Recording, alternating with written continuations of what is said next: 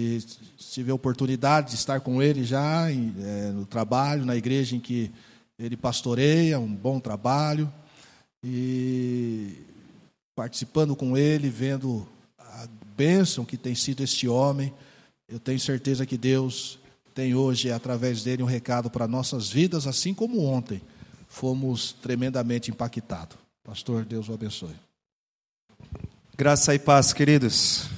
Boa noite. É um motivo, como disse antes ou ontem, é motivo de grande alegria estar com os irmãos aqui nesta noite. Acho que ontem eu exagerei um pouco, né?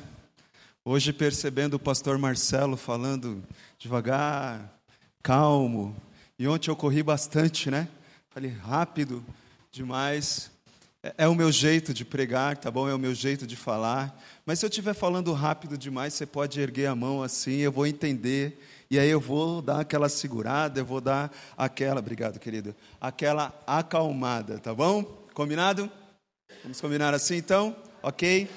Ah, ah, queridos, ah, como disse ontem, eu agradeci ao pastor Marcelo ah, por ter pregado lá na época, congregação, hoje igreja, para a honra e glória do nosso Deus. Eu sou um pastor novo no ministério, fui consagrado há pouco tempo, mas Deus tem abençoado e tem mostrado que Ele é extraordinário, que Ele tem poder. Não é porque eu estudei, não é porque eu estudo a Bíblia, não. É porque Ele manifesta o poder dele na igreja dele ele manifesta o poder dele na vida do cristão. E nós somos cristãos, nós somos salvos em Cristo Jesus para a honra e glória do nosso Deus. Então, como diz Apocalipse, Jesus Cristo está nesse local, está passeando em nosso meio. E como diz também os textos de Coríntios e outros aí das cartas de Paulo, o Espírito Santo também está aqui e ele está em cada coração que já confessou Cristo Jesus no coração. Ah, Lembro-me de uma apresentação, pastor. Ah, uma pessoa foi pregar e eu sempre gosto de falar ah, desta experiência que eu participei. Ele começou a, a apresentação do pastor visitante, ele começou a falar uma lista tremenda esse camarada fez faculdade, esse camarada fez isso, esse camarada fez aquilo, esse camarada é PhD nisso, esse camarada ele é doutor, a Bíblia, é doutor Espírito Santo, ele, o camarada ele manja mesmo do texto bíblico. Esse camarada está aqui em nosso meio, ele é Cristo Jesus. E para falar desse camarada está aí o pastorzinho fulano de tal. Né? Então, Cristo Jesus, ele está aqui neste local. E para falar dele, está aqui o Ismael, pecador igual a vocês. Então, orem por mim. Ou melhor, ore por você, para que Deus possa estar abençoando o seu coração nesta noite novamente, ok? Quero agradecer mais uma vez ao pastor Marcelo, porque quando éramos congregação, ele esteve pregando ali, e eu não sei se ele lembra, na mensagem que ele pregou naquela noite, ele citou uma, não uma experiência, mas uma história. E ele disse: Olha, na minha igreja eu conto demais essa história, não sei se ele conta mesmo, deve contar. É aquela história que a nossa Bíblia, a nossa, igreja, a nossa vida deve ser um livro aberto. Ele conta muito aqui? Já ouviram? Já, né? Já ouviram, né? É, então, aquela história abençoou de tal forma a nossa congregação que eu, eu estava tendo ali problemas com testemunho de cristão ou testemunho de ah, crentes já velhos aí na caminhada. E a gente, quando chama uma pessoa, quando a gente chama um pastor, quando a gente chama alguém de fora da igreja para estar pregando a palavra do Senhor, a gente ora para que esta pessoa fale aquilo que a igreja precisa escutar. E mais uma vez o Senhor honrou aquela igreja, aquela congregação, e muita coisa mudou daquele dia em diante, porque as pessoas quiseram demonstrar a vida dela, e ao demonstrar a vida dela, ela precisa demonstrar Cristo Jesus. E ontem nós percebemos isso. Ontem, quem esteve aqui, percebeu o porquê que a gente usa tanto a frase é uma cópia fiel? Você usa essa frase de vez em quando? Ou não? De vez em quando a gente pergunta, né? Oh, isso aí é uma cópia, é uma cópia fiel. A fiel, assim, ela é autorizada ah, por quem fez o original. Né? Então, ela tem todos os requisitos dado pelo original para que ela seja uma cópia. E nós aprendemos que ser cristão, ou aprendemos, não lembramos, né? Ser cristão é ser uh, fiel a Cristo Jesus. E ser fiel a Cristo Jesus é ser uma réplica de Cristo Jesus. Você tem sido uma cópia fiel? Queridos, nesta noite então, gostaria de falar com os irmãos no texto de Lucas, capítulo 19.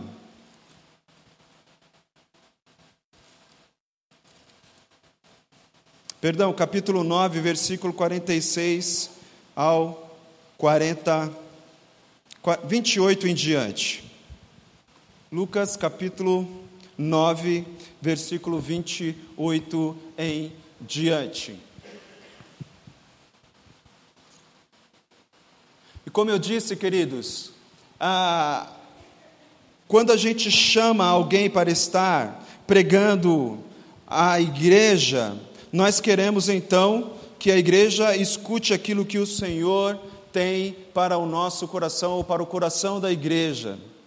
E nesta noite, queridos, eu ia continuar naquela pegada de fidelidade cristã, naquela fidelidade crente. Deixem o pegada de lado, porque senão eu vou apanhar da minha esposa quando chegar em casa, tá bom? Orem por mim, para que eu não fique com esses palavreados hoje à noite, tá bom? Mas, ai, é, isso é de mim. Ela está ali, né? Aquela jovem bonita ali. Eu louvo a Deus pela vida dela na minha vida. Dizem que por trás de um grande homem tem uma grande mulher, mas na, na minha questão é por trás de um homem tem uma grande mulher, e por trás de um casal abençoado existe Cristo Jesus. Amém? Então, queridos, eu queria continuar, e no final da mensagem, o pastor Marcelo a, disse alguns quesitos onde a gente deve praticar a fidelidade, isso era, essa era a continuação, ou seja, no nosso trabalho como comerciantes, e aí vai, demonstrando Cristo Jesus. Mas apesar de uma igreja grande, de uma igreja numerosa, eu vinha orando ao Senhor e intercedendo, Senhor, é isso mesmo que o Senhor quer? E o Senhor colocou esse texto, sabe por que, que Ele colocou esse texto em meu coração? Porque eu amo esse texto, amo a Bíblia. Mas esse texto ele fala ao meu coração de uma forma extraordinária, porque há algum tempo atrás eu deixei tudo na minha vida, entre aspas, na questão profissional, na questão financeira, para seguir Cristo Jesus, e diga-se de passagem, seguir da seguinte forma: falando dele, ou seja, ministrando. E quando o pastor falou de missões, ministrando sobre Cristo Jesus, ministrando dele, quando o pastor falou de missões, eu sou fruto desta oferta que as igrejas mandam aqui em Campinas porque fazem mais ou menos quatro anos que eu recebi o convite para vir para cá. Estou aqui nessa cidade há três anos, e para honra e glória do nosso Deus, ali já existia uma congregação, hoje existe uma igreja. Então vale a pena se dedicar a Cristo Jesus, vale a pena querer ser uma réplica de Cristo Jesus na questão de tomar atitudes acertadas porque atitudes acertadas são somente aquelas de Cristo Jesus. E queridos, esse texto fala muito ao meu coração, porque nós somos humanos. A, gente quer falar de Cristo Jesus a todo instante, mas as dificuldades, os problemas acabam por tirar o nosso norte, acaba por desviar o nosso, a nossa vida do nosso objetivo principal, que é falar de Cristo Jesus. Lógico, nós glorificamos ao Pai e, por consequência, temos aquele desejo tremendo e ardente de falar de Cristo Jesus. Mas de vez em quando a humanidade, o velho homem ressuscita e fala: O que, que você está fazendo nesta vida? Por que, que você está pregando Cristo Jesus? Faça como a maioria dos crentes, eles já estão a caminho da salvação, da, da vida eterna, já são salvos, mas eles vivem aí, como eu cantei ontem, não vou cantar hoje, não, deixando a vida me levar. Então, viva como esses camaradas aí, viva como esses irmãos, e eu gosto desse texto porque ele me traz a realidade novamente. Ele me traz a realidade de que eu preciso falar de Cristo Jesus. E nesta noite, queridos, o Senhor colocou em meu coração, apesar do número, apesar dos irmãos que vocês têm aqui, apesar da boa amizade que você tem entre esses irmãos, apesar de ter um irmão que levou ovada, que levou tomatada, levou, querido? Lá na, na, foi na pedra fundamental, não sei se foi lá, se levou, né? Ou não, esse não levou, pastor? Não, esse não, né? A, a, apesar de termos todos esses exemplos, apesar dessa amizade aqui, nós precisamos falar de Cristo Jesus. Essa igreja precisa falar de Cristo Jesus. O, o texto uh, antes, nós não, eu preciso citar o texto, nós não vamos se ater a ele, mas abra sua Bíblia aí e deixa o dedo marcado no texto de Lucas e vai para Mateus, capítulo 28, versículo ah, 18 em diante. E a palavra do Senhor diz assim: Jesus aproximando-se falou-lhes dizendo: Toda autoridade me foi dada no céu e na terra. Ide, portanto, fazei discípulos de todas as nações, batizando-os em nome do Pai e do Filho e do Espírito Santo, ensinando-os a guardar todas as coisas que vos tenho ordenado, e estou convosco todos os dias até a consumação dos séculos. Apesar de vocês terem batizado, se não me engano, sete irmãos a semana passada, este mês, nós precisamos cumprir este ide, porque aqui não é ide, é indo ou seja, fazendo discípulos, a nossa vida é glorificando ao Pai, se identificando as nossas atitudes com as atitudes de Cristo Jesus e fazendo discípulos de Cristo Jesus. Mas de vez em quando a gente esquece disso, como eu acabei de falar, e a gente precisa ser lembrado, e esse texto de Lucas capítulo 9, ele diz assim: olha, sai do seu quarto ele diz assim, ó, sai dessa conveniência de cristã. Ele diz assim, ó, eu tô com você, você está percebendo a manifestação, se é que você está percebendo a minha manifestação. Mas olha, o seu lugar não é aí, o seu lugar é lá no vale. Então o tema para a nossa mensagem é desça para o vale. Vamos ler o texto? Lucas capítulo 9, versículo 28 em diante. A palavra do Senhor diz assim: Cerca de oito dias depois da, de proferidas essas palavras, tomando consigo a Pedro, João e Tiago, subiu ao monte com o propósito de orar. E aconteceu que, enquanto ele orava, a aparência do seu rosto se transfigurou e suas vestes resplandeceram de brancura. E eis que dois varões falaram com ele, Moisés e Elias, os quais apareceram em glória e falavam da sua partida, que ele estava para cumprir em Jerusalém. Pedro e seus companheiros achavam-se premidos de sono. Algumas versões aí mais atuais diz que eles estavam dormindo, mas conservando-se acordados ou acordando, viram a sua glória e os dois varões que com ele estavam. Ao se retirarem estes de Jesus, disse-lhe Pedro: Mestre, bom é estarmos aqui. Então façamos três tendas: uma será tua, a outra de Moisés e a outra de Elias, não sabendo, porém, o que dizia. Enquanto assim falava, ah, veio uma nuvem e os envolveu, e encheram-se de medo a entrarem na nuvem. E dela veio uma voz dizendo: Este é o meu filho o meu eleito, a ele ouvi. Depois daquela voz, achou-se Jesus sozinho. Eles calaram-se e naqueles dias a ninguém contaram coisa alguma do que tinham visto.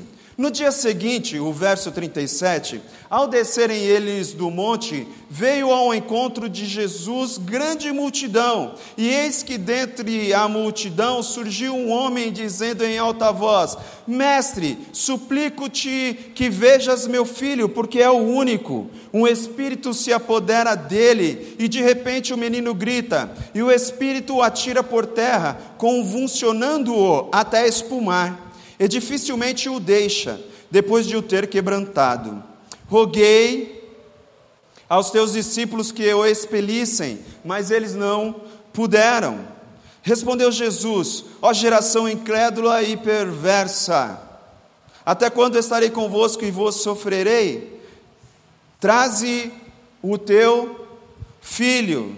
Eu não sei se eu vou mencionar ou fazer algum comentário sobre este versículo durante a reflexão, mas vocês perceberam que Jesus Cristo está falando que a geração incrédula eram os seus discípulos. Perceberam isso? Perceberam? Ok. Que versículo eu parei mesmo? Oi? Não entendi. Hum.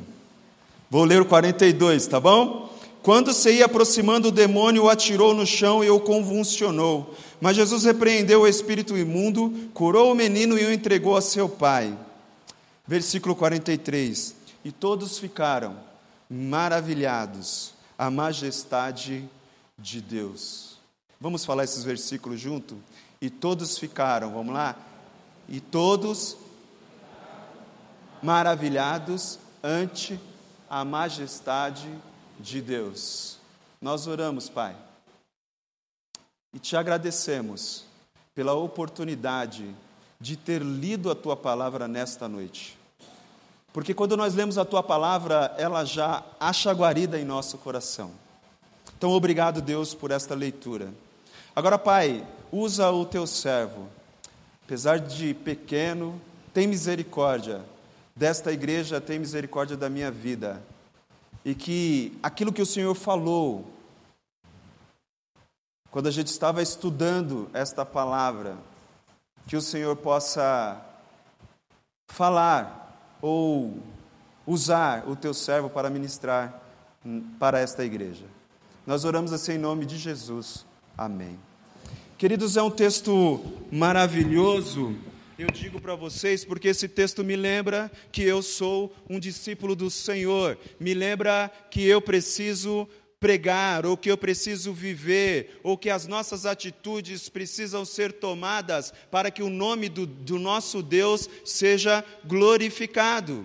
Então, há, há algumas manifestações nesse texto que demonstram que nós precisamos tomar um cuidado. Nós precisamos tomar um cuidado porque aquele negócio de sentir Deus, aquele negócio uh, de a gente ficar somente emocionado por aquilo que Deus pode fazer, pode nos trazer um problema, porque na maioria das vezes a gente se emociona sem perceber ou sem saber aquilo que realmente está acontecendo. Então nós precisamos ter entendimento, e me parece que esses discípulos que subiram com Cristo Jesus estavam ali com a displicência de entendimento, eles estavam sem entender o que estava acontecendo. E sabe o que acontece quando a gente serve ao Senhor displicente, quando a gente serve ao Senhor sem entendimento, às vezes a gente gente perde o mover de Deus. Deus move tudo na nossa vida e a gente fica com aquela cara de ué.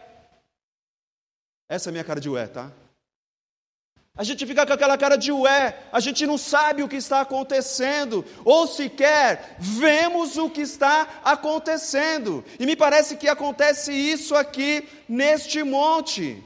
Esses discípulos não entenderam, e eu não culpo os discípulos totalmente, porque eles estavam ali em véspera ou, ou ah, participando ali da festa dos tabernáculos, e existia um objetivo, aquelas festas, então isso estava no pensamento dos discípulos, e acho que foi por isso que ele quis colocar ali algumas tendas para Jesus Cristo, Moisés e quem mesmo no texto? Elias. Mas, em princípio, queridos, aqueles discípulos não, não tinham entendido ainda quem era Jesus Cristo, mas já sabiam o que Jesus Cristo podia fazer, porque Jesus Cristo já tinha realizado milagres até aquele instante. Mas eles não entenderam ainda quem era Jesus Cristo. E eles parece que igualam Moisés e Elias a Jesus Cristo. Então, o primeiro aprendizado nesse texto para mim, olha, a todo momento eu preciso lembrar, a todo momento eu preciso ler o texto bíblico para lembrar quem é Jesus Cristo. Jesus Cristo é o Deus Jesus Cristo é aquele que desceu até nós com o objetivo de salvar, de nos enviar para a vida eterna com Ele. Então Jesus Cristo é Deus, Ele não é igual a ninguém. Onde está Maomé? Está morto e enterrado lá. Ellen White, onde está? Morta aí, enterrada e outros aí. Aonde está Jesus Cristo? Está me esperando lá na glória, queridos. Essa é a resposta. Porque Ele é Deus. Então, quando a gente é, lembra daquilo que nós somos ou de quem Jesus Cristo é, nós percebemos a todo momento que Jesus Cristo é Deus. E aqueles meninos, aqueles discípulos, parece que não estavam entendendo muito isso ainda. A outra verdade que eu aprendo nesse texto aqui, queridos, é que além de eles não perceberem quem era Jesus Cristo, eles também ainda não tinham entendido o propósito. Quando a gente lê o Evangelho de Mateus, o Evangelho de Marcos, o Evangelho de Lucas, nós percebemos aí dois propósitos de Cristo Jesus. Até a metade dos livros é demonstrar quem Ele é. E Ele demonstra quem Ele é através de milagres através de feitos extraordinários, através da onisciência, onipresença e onitudo que tem por aí, de que Ele é Jesus Cristo Deus. E depois da metade ele passa a demonstrar o que ele veio fazer. E ele passa a dizer: ó, vou para Jerusalém. Para quê? Para morrer Vou para Jerusalém, porque depois de três dias eu ressuscitarei. E diga-se de passagem, tem um texto que fala assim: ó, estou dizendo isso para vocês, meus discípulos, os meus escolhidos, os meus pimpolhos, aquele camarada que estão ao meu lado. Estou dizendo isso para vocês, para quando acontecer, vocês não duvidarem que eu sou o Deus e que vim com um propósito, que é morrer e ressuscitar. Sabe para quê? Para que você seja salvo e para que você continue pregando que eu sou o Salvador e só através de mim você e toda a humanidade pode ter vida eterna. Eles ainda não tinham entendido o propósito de Cristo Jesus. Quer saber o pior? Eles estavam ali no monte, mas sequer tinham entendido qual é o propósito deles. Eles ainda não tinham entendido o propósito de vida deles. Ah, deixa eu abrir um parênteses aqui, me permitem? Pois eu volto aqui. Eles não tinham entendido o propósito deles, vocês me lembram, tá bom? Ah, ah, tem muita gente que sofre porque ainda não entendeu o propósito de vida. Sofre porque não sabe aonde vai chegar. Sofre porque não sabe o que quer da vida põe a família em dificuldade, toma algumas atitudes porque não sabe aonde vai levar a família. E o pastor disse hoje aqui: homens fortes são homens. É, a família que tem um homem forte é uma família abençoada. Nós precisamos ter um norte de vida, queridos. Você precisa ter um norte de vida. Sabe por quê? Porque se você não tiver o norte de vida, as dificuldades da vida virão. Sabe o que vai acontecer? Você cairá em depressão, você cairá em dificuldade emocional, porque você não entende o seu próprio propósito. Fecha parênteses. Qual foi a última frase que eu falei mesmo? Que os irmãos tinham que me lembrar? Eles ainda não tinham entendido o propósito deles. o próprio propósito. E o propósito deles, queridos, Jesus Cristo os escolheu, não era simplesmente para que eles tivessem vida eterna, era para falar de Cristo Jesus, era para entender o ministério de Cristo Jesus. E eles ainda não tinham entendido, porque ele foi, eles foram para aqueles, aquele lugar, porque Cristo Jesus chamou, oh, vamos lá, mais uma vez eu vou para um monte. E sabe por que, que eles não entenderam? O próprio testemunho do texto nos dá uma luz aí. Primeiro, qual foi o objetivo de Jesus Cristo de ir até aquele lugar? Orar. Aqueles camaradas foram para dormir. Como é que entende o propósito de Deus sem vida espiritual? Como é que você entende o seu propósito espiritual sem sequer correr atrás ou praticar essa vida espiritual? E para que a gente entenda os propósitos de Deus, nós precisamos orar, nós precisamos ler o texto bíblico, nós precisamos estar em comunhão. E aqueles camaradas não estavam, eles estavam sonolentos. Sonolentos porque, é, pelo trabalho que eles faziam, estavam cansados. É por isso que a gente prega, né, pastor, que atividade é, pode ser nada na igreja. Culto de oração é tudo na igreja. Por quê? Porque é no culto de oração que a gente percebe a comunhão que o crente tem com Deus. Mas eles estavam cansados ali por causa das atividades. Não se canse pelas atividades, queridos. Em vez de atividade, queira uma vida de oração. Queira uma vida de leitura bíblica. Sabe por quê? Porque quando você ter uma vida de leitura bíblica e de oração, você vai entender o propósito de Deus na sua vida. Então não venha com aquele negócio, amanhã eu quero fazer algo.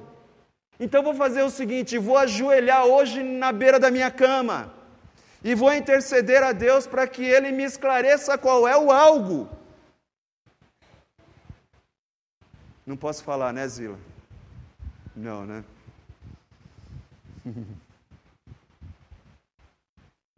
Me perdoa, pastor. Já ouviram falar em macumba gospel? Já ouviram falar? É isso aí. A gente ajoelha, lógico que Deus tem poder tremendo para agir na nossa vida. Não duvido disso, Ele tem. Mas a gente tem a mania de orar sem ter, de nos ajoelhar sem ter comunhão com o nosso Deus e dizer assim: Deus, eu preciso hoje que o Senhor age. Então desce aqui. Por isso é chamado de macumba gospel. Desce aqui e faz isso aqui porque eu estou querendo. Sem comunhão nenhuma, não entendeu nada. Está lá no monte, mas não entendeu nada. Está lá no quarto, mas não entendeu nada. Sabe por que Jesus Cristo foi transfigurado? Porque em toda a vida dele, mesmo sendo Deus, ele era submisso ao Pai. E em todas as oportunidades que ele tinha, ele se isolava para perceber qual era a vontade de Deus na vida dele e não perder, apesar de ser Deus, o extraordinário de Deus. Mas eles estavam sonolentos, eles estavam dormindo. Sabe o que acontece quando a gente está sonolento, quando a gente não está com, em comunhão com o Senhor?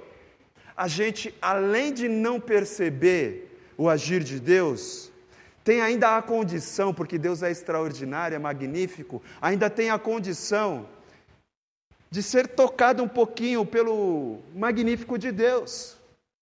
E aí, em vez da gente uh, beber daquele extraordinário que está acontecendo, daquele agir de Deus, da gente usufruir e viver aquilo. Sabe o que acontece?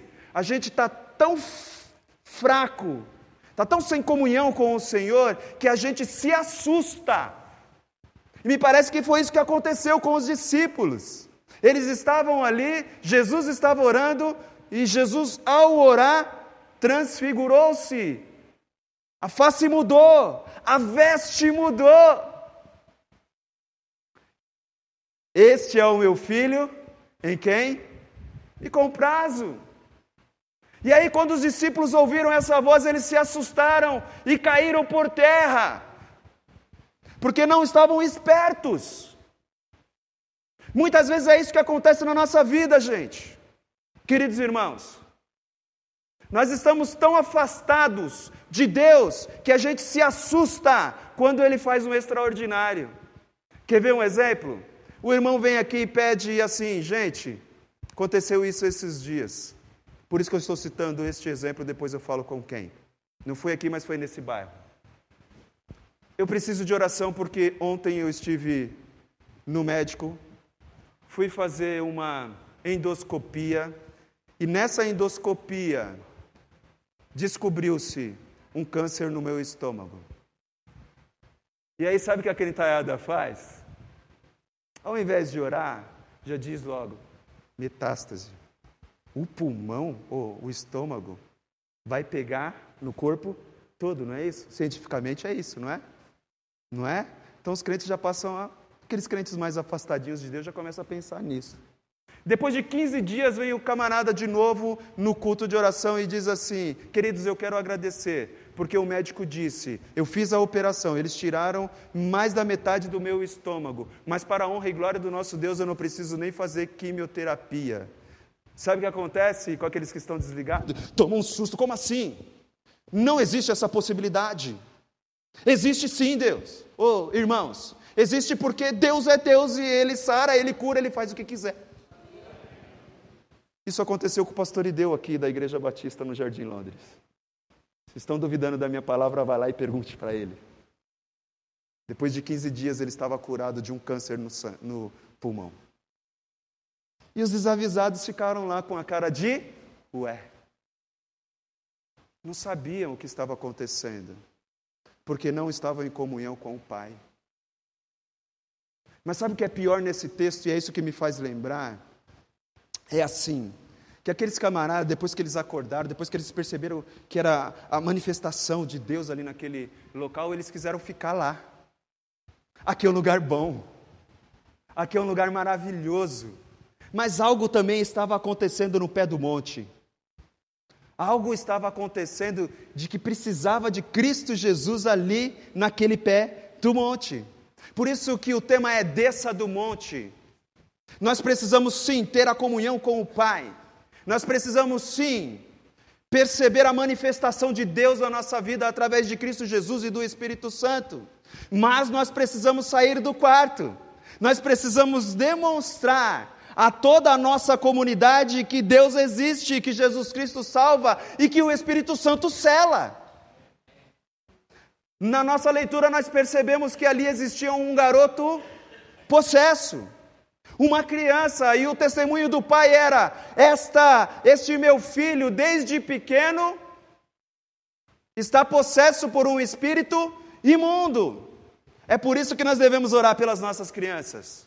O objetivo do culto das nossas crianças não é interter ou tirar ela daqui para não atrapalhar você. O objetivo é falar de Cristo Jesus, porque o texto está dizendo que uma criança era possessa por Satanás ou por demônios, por um espírito imundo. Então, por isso que a gente ora pelas nossas crianças, para que desde pequenas elas possam dizer: Cristo Jesus é o meu Salvador. Mas ali havia uma necessidade, ali também havia alguns discípulos. Alguns discípulos que estavam teologizando, alguns discípulos que estavam ali querendo ser mais espertos do que aqueles mestres do tempo, estavam ali com discussões ah, que não valia muito a pena, e estavam esquecendo de, do que estava acontecendo do, do lado deles. E lá, em cima do monte, os outros discípulos dizendo assim: Vamos ficar aqui. Aqui é gostoso. Olha que coisa, gente. E aí Jesus Cristo desce e tem que ele mesmo manifestar o poder de Deus. Mas sabe o que é interessante? Não sei se os irmãos se atêm. Eu creio que sim, os irmãos já estão como diz o ditado, desculpem os carecas, desculpem os carecas, vocês já estão carecas de saber. Aqueles discípulos já tinham a autoridade de expulsar aquele demônio, mas também estavam displicentes. E o texto diz que eles precisavam orar. O texto, se não me engano, de Mateus ou de Marcos, que conta o mesmo relato, diz que eles precisavam jejuar, estar em comunhão com o Pai, para que eles conseguissem estar ali resolvendo o problema daquela criança. A nossa vida, queridos, ela tem que ser diferente. A nossa vida, ela tem que ser algo a mais, a mais como cristãos. Sabe por quê? Porque essa sociedade que está cada vez mais corrompida precisa da transformação do evangelho na vida dela. E este transformar Diz o Novo Testamento que é através da igreja, é através da minha e da sua vida. Nós já temos poder para isso. O Espírito Santo está em nossa vida. O que nós precisamos é exercitar este poder. Eu não estou dizendo aqui que você vai caminhar sobre as águas. Eu não estou dizendo aqui que você vai ressuscitar os mortos. Eu estou dizendo aqui que você pregará Cristo Jesus, que você terá uma vida de comunhão tamanha que ao pregar Cristo Jesus, o Espírito Santo transformará vidas através da sua vida. Nós precisamos descer do monte, queridos. Nós precisamos descer e se achegar à sociedade. Dia desses pastores estava pregando lá na nossa igreja numa quarta-feira e usando o Salmo de número capítulo 1, e eu disse assim, gente, vocês precisam ser crentes no meio da sociedade, no meio dos seus irmãos. Sabe aquilo que a gente escutava? Você se converteu e você deve sair do rol dos seus amigos anteriores. Deixa eu falar um pouquinho diferente. Se converteu, vai lá e demonstre Cristo Jesus através da sua vida. Não faça inimizade com eles, seja amigo deles. Ao ponto de você não estar na roda dos escarnecedores se corrompendo. Ao ponto dos escarnecedores estar enxergando Cristo Jesus. E aí uma outra irmã chegou em mim e falou assim: Pastor, eu sempre aprendi que eu tenho que sair da roda dos escarnecedores. Falei: Não, irmã, vai por mim. Tenha uma comunhão com o Pai. Tenha uma vida de dedicação. E os seus amigos serão transformados para a honra e glória do nosso Deus. Então, queridos, eu quero terminar demonstrando então o poder de Cristo Jesus.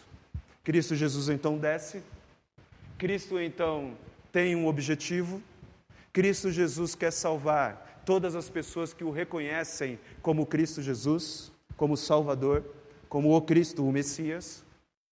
E ele então olha para aquela criança, escuta o relato do pai choroso, fica imaginando aquele pai, só quem é pai aqui sabe o que é um filho doente, imaginando aquela questão e Jesus Cristo então olha para aquela criança e diz: Olha, precisa? É minha imaginação, tá, queridos? Não ligue para minha imaginação. Precisa mandar? Acho que não precisa, não, né? Porque vocês sabem quem eu sou. Então faz o seguinte: ó, vai caminhando aí. Sai fora.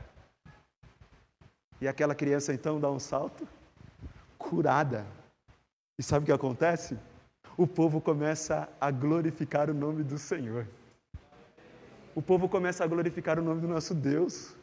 O povo começa a perceber o objetivo de Cristo Jesus.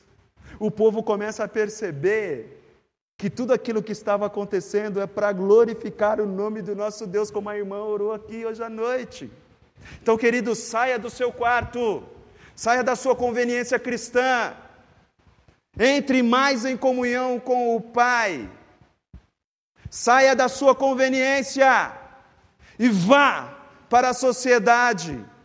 Vá pregar Cristo Jesus. Para que Cristo Jesus seja exaltado, para que essa sociedade seja transformada, apesar que nós sabemos que ela se corromperá cada vez mais, mas faça a sua parte. Saia daqui, vá para a sua família, saia daqui, demonstre o poder de Cristo Jesus àqueles que estão ao seu redor. Saia da sua conveniência cristã, para que as pessoas que estão ao seu redor glorifiquem o nome do Deus Pai. Que Deus abençoe essa palavra em nosso coração. Querido Deus, nós te agradecemos imensamente por tudo aquilo que o Senhor tem feito